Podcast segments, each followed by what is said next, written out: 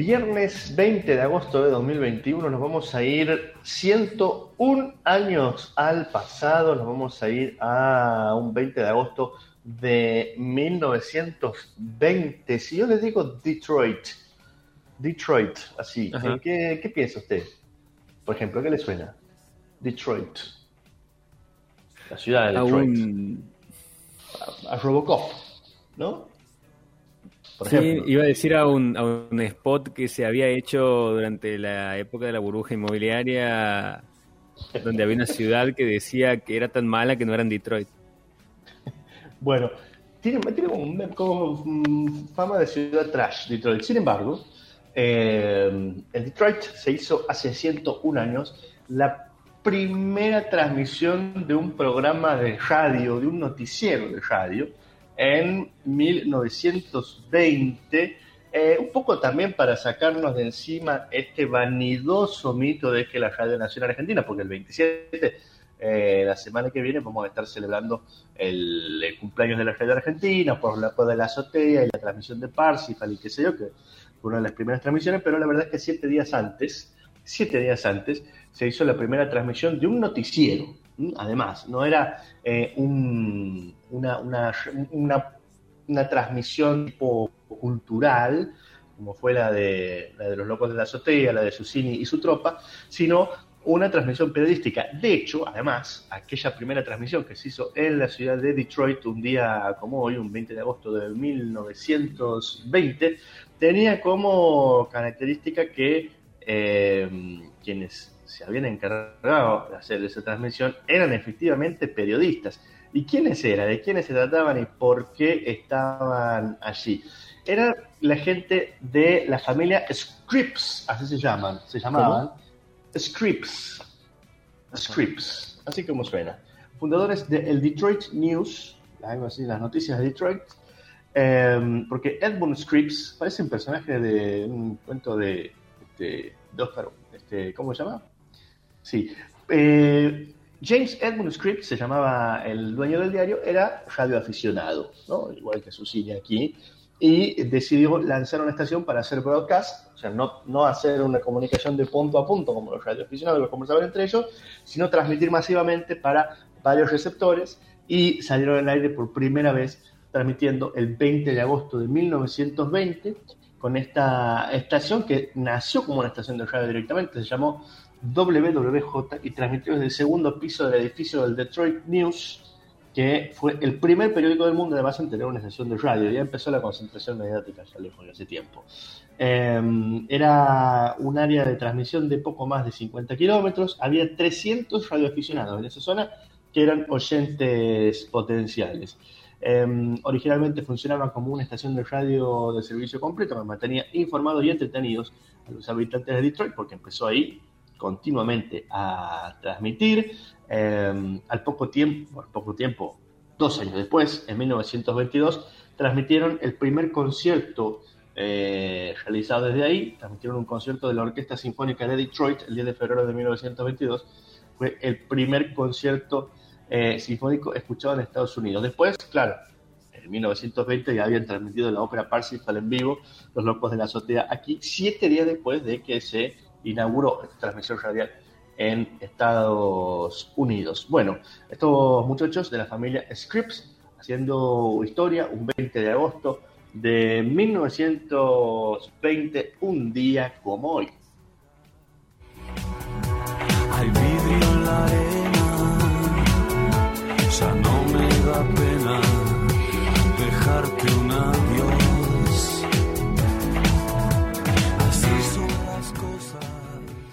Bueno, nos vamos a lo que está pasando a nivel local y me voy a ir a Pinto, porque ahí eh, hay dos versiones contrapuestas sobre algo que estuvo pasando.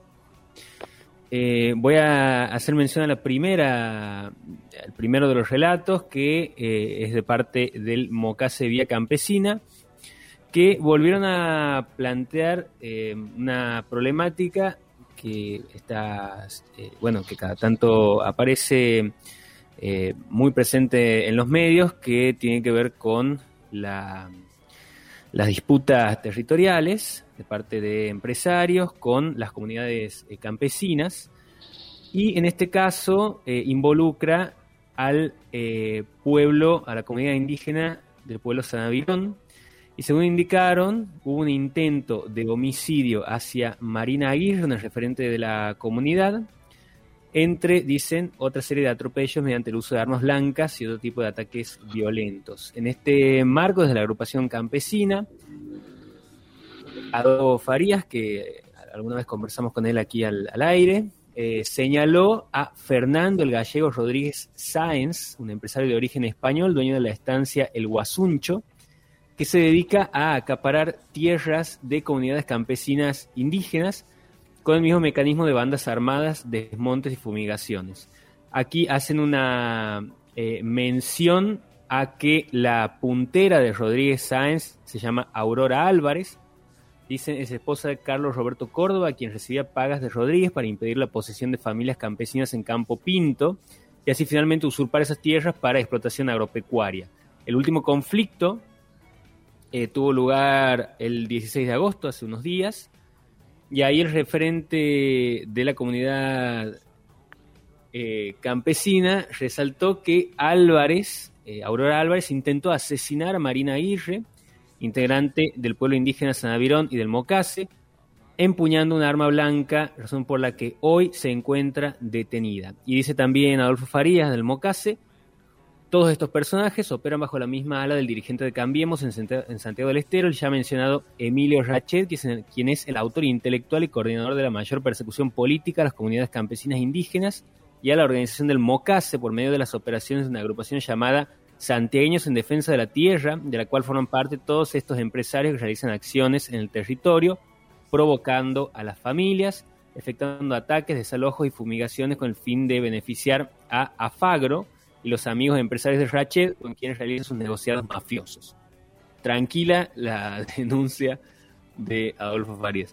Y hay, que decir, hay que decir que vienen haciendo esta denuncia con mucha, con, mucha fuerza, han circulado videos eh, de estas denuncias que se están haciendo en movilizaciones muy importantes eh, en Pinto eh, y, que, y que son de una contundencia tremenda. Sí, Sí, sí, y decíamos, esto por un lado, esto según lo que denuncia el Mocase, porque por el otro lado, hablando de este esta agrupación llamada Santiagueños en Defensa de la Tierra, que, que empezó a tener como cierta relevancia en las redes sociales hace, hace muy poco.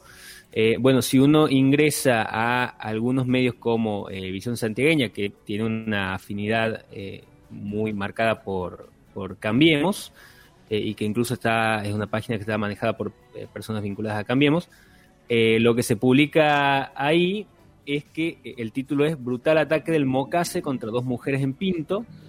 Dice, tal como hemos relatado en numerosas oportunidades, el movimiento campesino de Santiago del Estero, la agrupación nacida a principios de los 90 para defender a las familias campesinas de los grandes terratenientes, se terminó convirtiendo en una agrupación mafiosa que hostiga, persigue y usurpa a quien solía proteger. Aquí menciona al Mocase Vía Campesina, y eh, lo que dice desde Cambiemos es que el ataque, si, si el Mocase dice que el ataque vino del lado de Aurora Álvarez para intentar asesinar a esta referente campesina, lo que dicen desde el lado de Cambiemos es lo contrario, que el Mocase fue quien atacó a Aurora Álvarez y lo último que se publicó es que detuvieron a Aurora Álvarez, una de las víctimas del brutal ataque del Mocase en Pinto. Ese es el título de la... Pero, o sea, de la nota. Hay, dos sectores que se acusan entre ellos de haber atacado a una persona y esa persona terminó detenida. La supuesta víctima del ataque. Lo que dice el Mocase es que Aurora Álvarez intentó asesinar a una dirigente campesina y lo que dicen desde Cambiemos es que el Mocase atacó a esa persona. Ah, que, está señalada como la, la atacante del otro lado. La agresora. Que terminó detenida finalmente. Terminó detenida, sí. Eh, cambiemos es que el Mocase fue quien intentó robar el lote que le pertenecía a Aurora Álvarez. Bueno, ahí hay eh, dos versiones completamente contrapuestas y es lo que eh, viene estando presente, no es la primera vez que pasa esto de, que hay cruces de versiones, sobre todo digo desde que empezó a tener como más relevancia esta agrupación eh, llamada Santiagueños en Defensa de la Tierra, que mencionábamos, que, eh, bueno, eh, viene teniendo una serie de apariciones en distintas notas donde siempre se está señalando al Mocase por usurpar lotes o atacar a, personas o, bueno, como decíamos, es una versión que viene de eh, el lado, eh, por un lado, eh, del, lado de, Cambiemos, y en este caso, por otro lado, tenemos el comunicado del MOCASE que señala a dirigentes de Cambiemos detrás de este conflicto.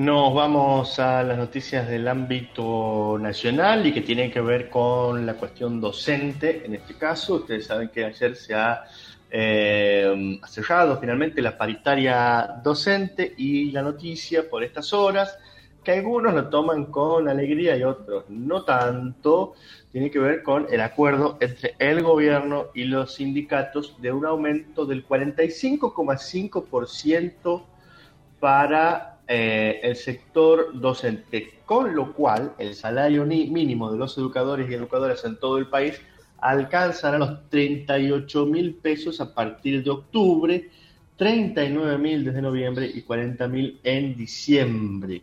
En la negociación se estableció además una cláusula de revisión en noviembre próximo. Sonia Aleso, secretaria general de la Confederación de Trabajadores de Educación, CETERA, dijo que este acuerdo es muy importante porque significa la posibilidad de actualizar el salario de todas y todos los docentes y a su vez sirve como un piso salarial nacional para la discusión que se está dando en las paritarias provinciales, que eh, ahí está el quid de la cuestión, porque después se define en cada provincia este tema y eh, habrá que ver cómo impacta esta definición a nivel nacional. El ministro de Educación, Nicolás Trota, encabezó ayer una reunión con representantes de las cinco entidades gremiales con alcance nacional. Estas son CETERA, UDA, SEA, SADOP y AMET. Eh, y por unanimidad se acordó un aumento para el salario mínimo garantizado de 45,5%. Esto significa, como te decíamos recién, que eh, el sueldo mínimo, hay que recordar que las últimas paritarias habían sido en febrero de este año y se había establecido el mínimo en 37 mil pesos en todo el país ahora va a llegar a partir de octubre a 38 mil, mientras que en noviembre alcanzará los 39 mil y en diciembre los 40 mil pesos eh, de mínimo. Además, las autoridades nacionales y los sindicatos acordaron reunirse nuevamente en noviembre eh, para eh, realizar bueno, las negociaciones anuales y generar consensos con anticipación al inicio de los, del próximo ciclo lectivo. En el mismo sentido, del sindicato docente del sector privado, de SADOP, eh, salieron a valorar también el acuerdo firmado, el compromiso de volver a convocar en, noviembre eh, otra reunión paritaria y eh, otros puntos que plantearon los sindicatos en la reunión fueron la necesidad de respetar los protocolos sanitarios aprobados, la intervención del Ministerio de Educación de la Nación en las provincias que tengan conflictos salariales para llegar a una resolución, como es el caso de Chubut o Salta, por ejemplo, eh, y el aumento del salario de los jubilados docentes nacionales de las 11 provincias que cobra por la Caja Nacional, que eh, para que su salario no pierda con respecto a la inflación. Estos son algunos de los otros temas que se eh, trataron en la paritaria. El ministro Trota, bueno, lógicamente celebró el resultado de la negociación paritaria y se comprometió a realizar lo necesario para que el salario docente no pierda frente a la inflación. Las negociaciones habían pasado un cuarto intermedio el pasado 9 de agosto, luego de la primera reunión en la que los gremios rechazaron la oferta por insuficiente, es decir, que venía con cierto grado de tensión el diálogo entre las partes, se había quedado ahí frisado el 9 de agosto, retomó ayer desde después y se alcanzó este acuerdo. Trota había señalado entonces la importancia de la apertura del diálogo para monitorear el acuerdo firmado este año y analizar las condiciones de trabajo de los docentes. Eh, el ingreso inicial del docente es el que se determina en la paritaria nacional y luego cada provincia puede mejorarlo si está en condiciones de reabrir la discusión con los sindicatos locales. En la última paritaria nacional, el gobierno y los gremios habían acordado un aumento del 34,6% en tres tramos. Entonces, el salario inicial docente era de 27.500 pesos y pasó a ser de 31 mil pesos en marzo a 34.500 en julio y 37.000 en septiembre. Eh, bueno, y va a llegar, como decíamos, a, hacia noviembre a los 40.000. Habrá que ver, porque esta es una noticia de ayer por la tarde, en qué medida el resultado de la paritaria puede aplacar un poco la, eh, el descontento docente que hay en muchas provincias. Eh, hay que señalar, los medios nacionales están hablando de Chubut, pero eh, no estar hablando de Salta, que nosotros ayer comentábamos al, pasar a la mañana temprano, que vienen de dos semanas intensas de movilización en Salta, de muchos docentes marchando, de enfrentamientos en la calle entre docentes y, este, y gente que está intentando pasar con sus vehículos. Bueno, ayer por la tarde en Salta hubo una manifestación multitudinaria donde se juntaron trabajadores docentes y trabajadores de la salud eh, si ustedes buscan en internet, porque son esas noticias que a veces no van a salir tan grandes en los diarios, si buscan las imágenes en, las redes sociales van a encontrar las fotos son realmente impresionantes de la movilización en Salta, donde se juntaron trabajadores de educación y trabajadores de la salud. ¿Mm? esa articulación eh, es por lo menos novedosa en esta coyuntura. Habrá que ver qué impacto tiene. Allá viene tensa la situación en Salta desde hace un par de semanas. Aquí en Santiago eh, habrá que ver cómo sigue la discusión. Ustedes saben, bueno, los, gremios que están en la mesa de diálogo eh, en general eh, acuerdan sin muchas dificultades. El martes que estuvo el ministro Trota en la provincia, el gremio de CISADEMS le acercó una, intentó acercarle una nota que la terminó recibiendo un asesor del ministro cuando estuvo aquí en Santiago y lo que están reclamando es no solamente la cuestión salarial, sino también la situación de la cobertura de cargos y la continuidad de la intervención del Consejo de Educación, que sigue interveniendo tras varios años. ¿Mm? Bueno, estos son algunos de los temas que está planteando la docencia, mientras por lo menos en el frente salarial parece haber habido, eh, parece haber habido, no, ha habido claramente un acuerdo entre los gremios y el gobierno nacional y habrá que ver, bueno, cómo impacta esa, esa decisión, esa noticia en eh, el ánimo de los, del sector gremial que está eh, parado en una posición más combativa y que, eh, bueno, estaremos atentos, por supuesto, a ver qué, qué ocurre y cómo avanza esa situación. Hay vidrio en la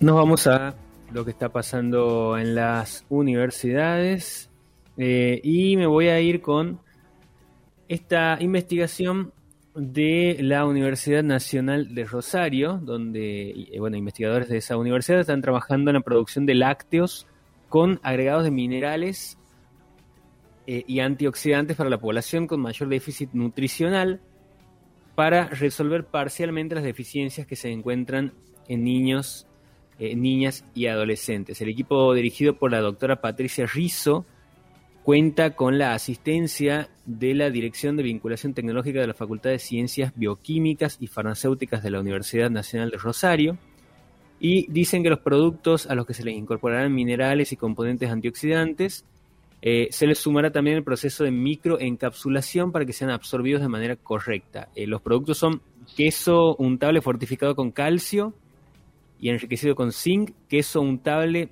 fortificado con hierro, zinc y vitamina C, yogur enriquecido con antocianinas eh, microencapsuladas y yogur enriquecido también con derivados proteicos de espirulina y además un postre lácteo a partir de lactosuero. Esto para que eh, se puedan crear productos lácteos, decíamos, más nutritivos para niños, niñas y adolescentes eh, a través de esta investigación eh, de la Universidad Nacional de Rosario. Las que quedan se marchan con vos. Se apaga el deseo. Nos venimos a las noticias de la Universidad Nacional de Santiago del Estero y como te decíamos más temprano, y este es un tema que lo vamos a desarrollar más en profundidad, dentro de un ratito, se concretó la firma de un importante convenio entre el gobierno de la provincia de Santiago del Estero, la Universidad Nacional de Santiago del Estero y la Universidad de Buenos Aires. Esto fue ayer por la tarde en el rectorado de la UBA donde rubricaron el convenio el gobernador Gerardo Zamora, el rector de la UNCE Héctor Paz, el rector de la UBA, el doctor Alberto Barbieri. Estuvieron presentes eh, autoridades eh, de, de las distintas instituciones y este lazo interinstitucional va a permitir promover el desarrollo de acciones conjuntas para el establecimiento de un hospital escuela en el ámbito de la UNCE y para ello la UBA, a través de su Facultad de Medicina, va a prestar colaboración, capacitación y asesoramiento técnico. Esto va a ser muy importante porque significa también un respaldo y un acompañamiento en ese eh, en este importante proceso que tiene por delante la universidad del armado de su eh, hospital escuela. Ayer se ha desarrollado esta firma de convenio en Buenos Aires y en un ratito te lo vamos a desarrollar este tema porque va a hablar con nosotros el rector Héctor Paz aquí en agenda propia.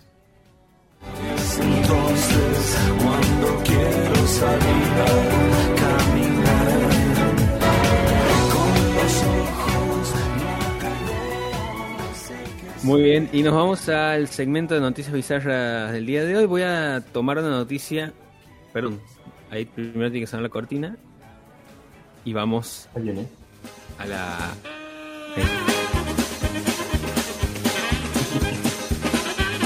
Voy a traer una noticia que está haciendo furor en las redes sociales en las últimas horas, que involucra a carpinchos. Claro, claro. Que no sé cómo se había pasado, ¿no? cómo no lo vamos a tener aquí en el segmento de noticias bizarras. Los habitantes del barrio cerrado, cerradísimo de Nordelta, ubicado en Tigre, eh, fueron perdón, sorprendidos, dicen los medios, por una invasión de carpinchos que atacaron a las mascotas y hasta causaron accidentes de tránsito, dice. Hay un video de un carpincho que corre por la ruta y se mete entre la rueda de una bicicleta o una moto, no sé qué, y salen volando por el aire. Pero es como si fuera un, un atentado este, como un kamikaze. Está el carpincho esperando así al borde de la ruta y cuando está pasando la moto, se larga y se meten entre la rueda y salen volando así por... Están súper... Están, rebeldes y, lo que dicen los medios es que hay cerca de 400 carpinchos eh, rodeando la zona y se espera que ese número se multiplique en las últimas horas. Eh, rodeando la zona, como si fueran, como si estuvieran organizados además. Sí, dice un vecino, en realidad ahí el conflicto que aparece es quiénes son los invasores, los, humanos o los carpinchos, porque quiénes vivía, el, lugar donde está el barrio privado es un lugar que era eh, una zona natural donde vivían animalitos y bueno, por hubo modificaciones ahí. Están por reclamar la posesión 20 años los carpinchos a ver si... Claro, sí, eh, carpinchos rebeldes, sí.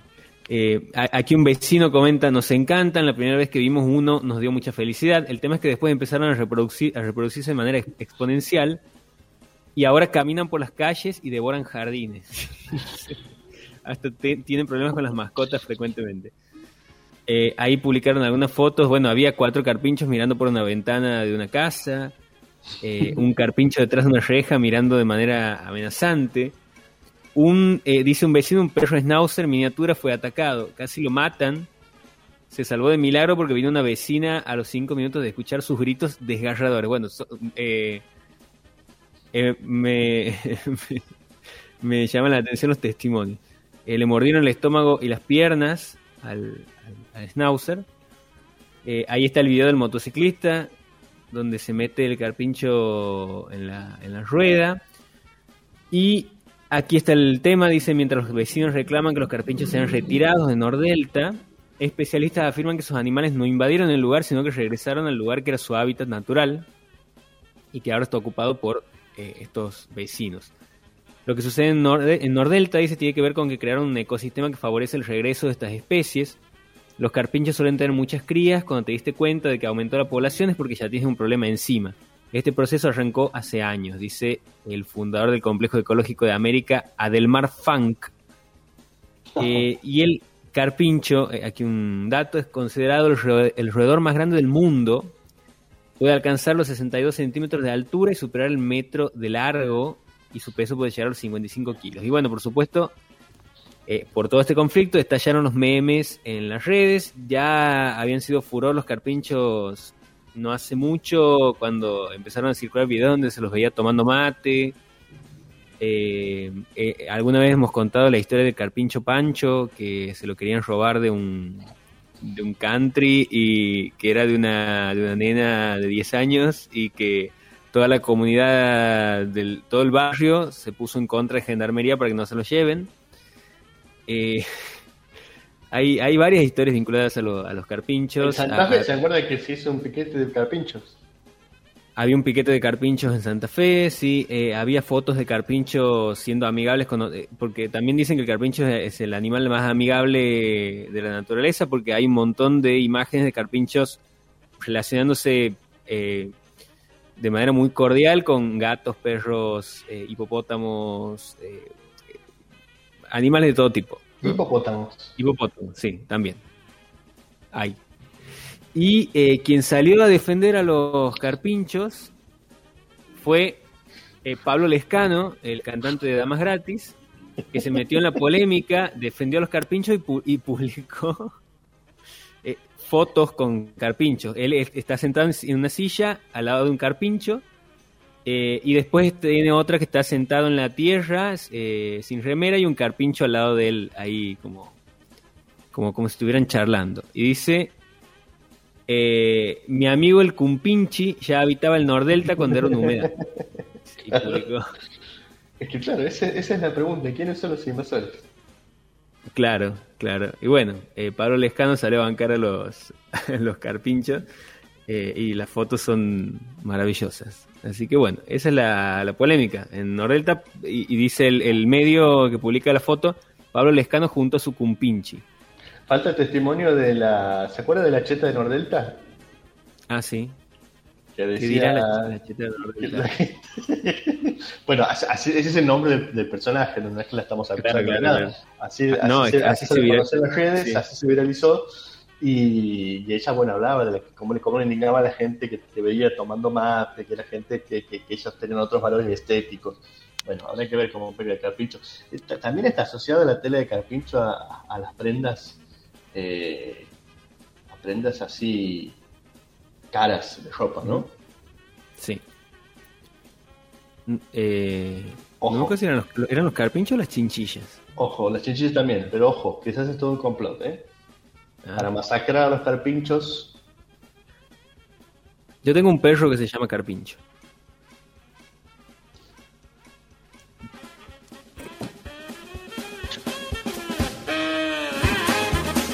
Bueno, no, por si a alguien le servía el dato. Eh, me voy con esta otra noticia. Eh, ¿Estaba por decir algo? No, estoy tomando aire, gracias. Ah, bien. Eh, me voy con esta noticia que involucra Sí. a Freddy William Webb, un inglés de 29 años que alquilaba su departamento y que tuvo una experiencia terrible. Resulta que su inquilino, de quien no reveló el nombre, hace un año que no pagaba el alquiler y finalmente accedió a irse después de la insistencia de Freddy.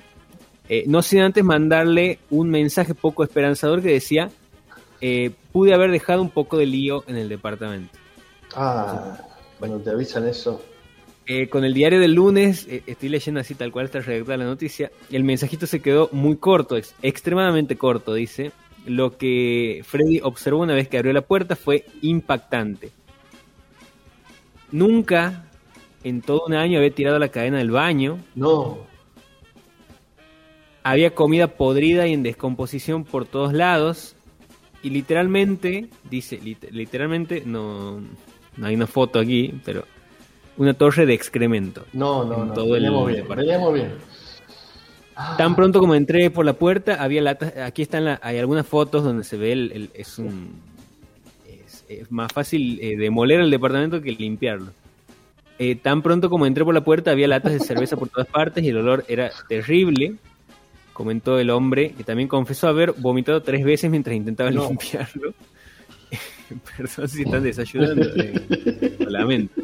Cuando asumió que era una tarea que requería un estómago bastante fuerte, decidió contratar a una empresa de limpieza especializada en desastres de este tipo. Según el propietario, caminar por la cocina le recordó, le recordó a la escena del compactor de basura de Star Wars Episodio 4, Una Nueva Esperanza. Ah, Eh, mira. usó el tacho de basura en absoluto, la cocina estaba llena de desperdicio de comida y en la sala de estar había kebabs a medio comer y hogazas de pan mohoso por todas partes. Mira, si Por hubiera, si- llevado, si hubiera llevado los carpinchos de Nordelta, hubiera terminado más, más limpio ese departamento. Sí. Eh, no, bueno, las fotos son... Le vamos a cambiar el título a las noticias bizarras. Le vamos a cambiar el título a las noticias bizarras y la sección se va a llamar Perdón si están desayunando. Perdón si están desayunando. Eh, noticias escatológicas. Por si fuera poco, este nuevo terror de los propietarios, dice la nota, nunca tiró la cadena del baño. Peor, dejó No. Bueno, todo lo que suponemos. Eh, bueno, ha- hacen un juego de palabras con... No, no voy a leer. Dice, si hablamos del bolsillo, el propietario estimó que, que el arreglo le costó aproximadamente 15 mil dólares. En cuanto a las causas del estado del departamento, el inglés tiene una teoría. El inquilino podría haber tenido depresión y probablemente tuvo un problema eh, con la bebida debido a la cantidad de latas que había. A veces necesitas ayuda, pero no puedes vivir así. Dice, no hay excusa para que todo se ponga tan mal. Y a su vez, según él, sacó casi 8.000 latas de cerveza, revisó 100 bolsas de basura y definió el trabajo como interminable. Tuvieron que cargar todas las bolsas en un camión de basura de una obra en construcción y luego utilizaron una, ex- una excavadora para compactarla en el vehículo. Para, entran 8.000 latas de cerveza en un departamento. A ver, Está, está, vendiendo, está vendiendo humo ese señor, ¿eh? ¿O no? Hay una foto 8.000 aquí latas. donde eh, no sé si no sé si 8000 pero 7.500. más de no no no sí bueno no sé más de 1000 seguro seguro Oh, más de 1000 seguro. Él está posando ahí con eh, eh, haciendo así eh, haciendo un selfie con el dedito arriba y detrás toda la montaña de basura del, departamento. Eh, y bueno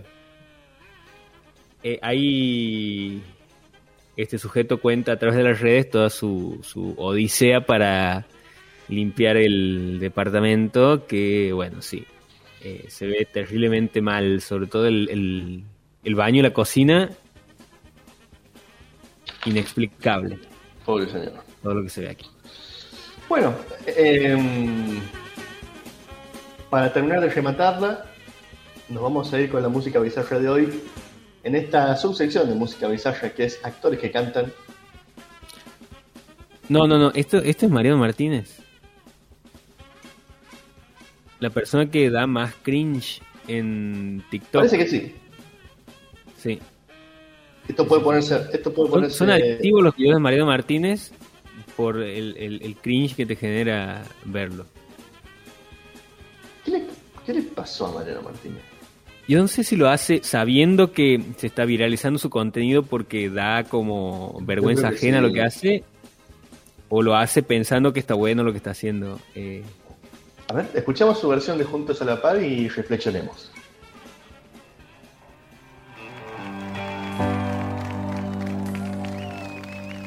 Le he pedido tanto a Dios y al final oyó mi voz.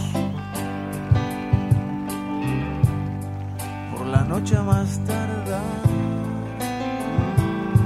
sí, yendo juntos a la paz. Cartas de amor en el hall. Se secan con el sol.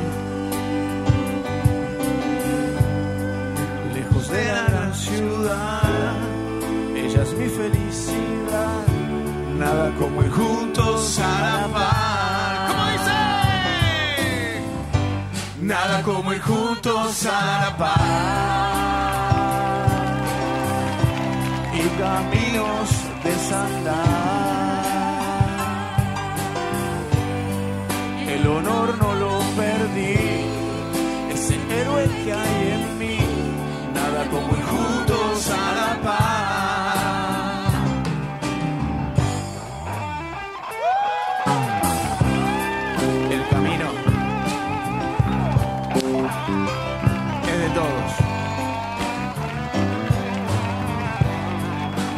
al lado, con amor, vamos a llegar a algún lado.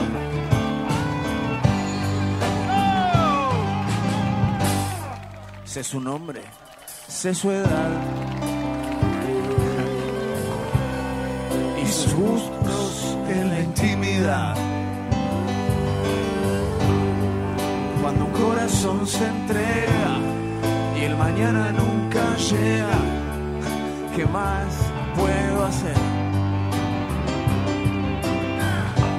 Nada como ir juntos a la par.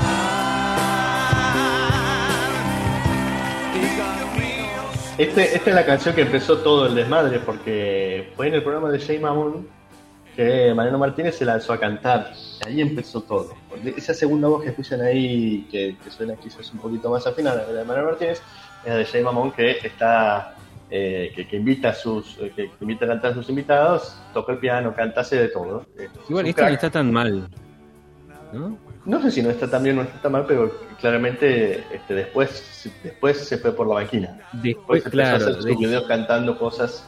yo había escuchado como la versión que había hecho de, de Crimen de Cerati y era sí, extrañísima, porque encima se filma en la casa cantando. bueno. sí, se puso, se puso raro. Pero bueno, esta versión pasa, ¿eh? Si uno la escucha y no sabe que Mariano Martínez y que después le pasó lo que le pasó, hasta que se disfruta también, ¿eh? Música bisagra para rematar el bloque de postre de los temas de la mañana.